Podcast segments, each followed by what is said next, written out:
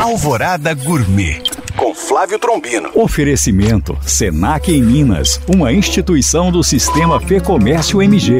Olá, meus queridos ouvintes. Continuando a série de receitas comemorativas ao queijo, hoje vou falar um queijo genuinamente brasileiro, o requeijão.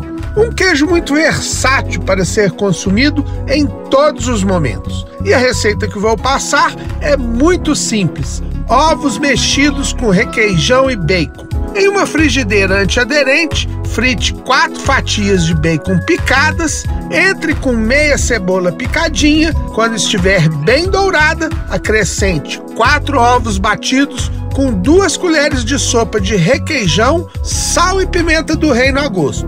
Não pare de mexer e o ponto é bem cremoso. Bom apetite! Para tirar dúvidas ou saber mais, acesse este e outros podcasts através do nosso site alvoradafm.com.br ou no meu Instagram Flávio Chapuri. Eu sou o Flávio Trombino para Alvorada FM.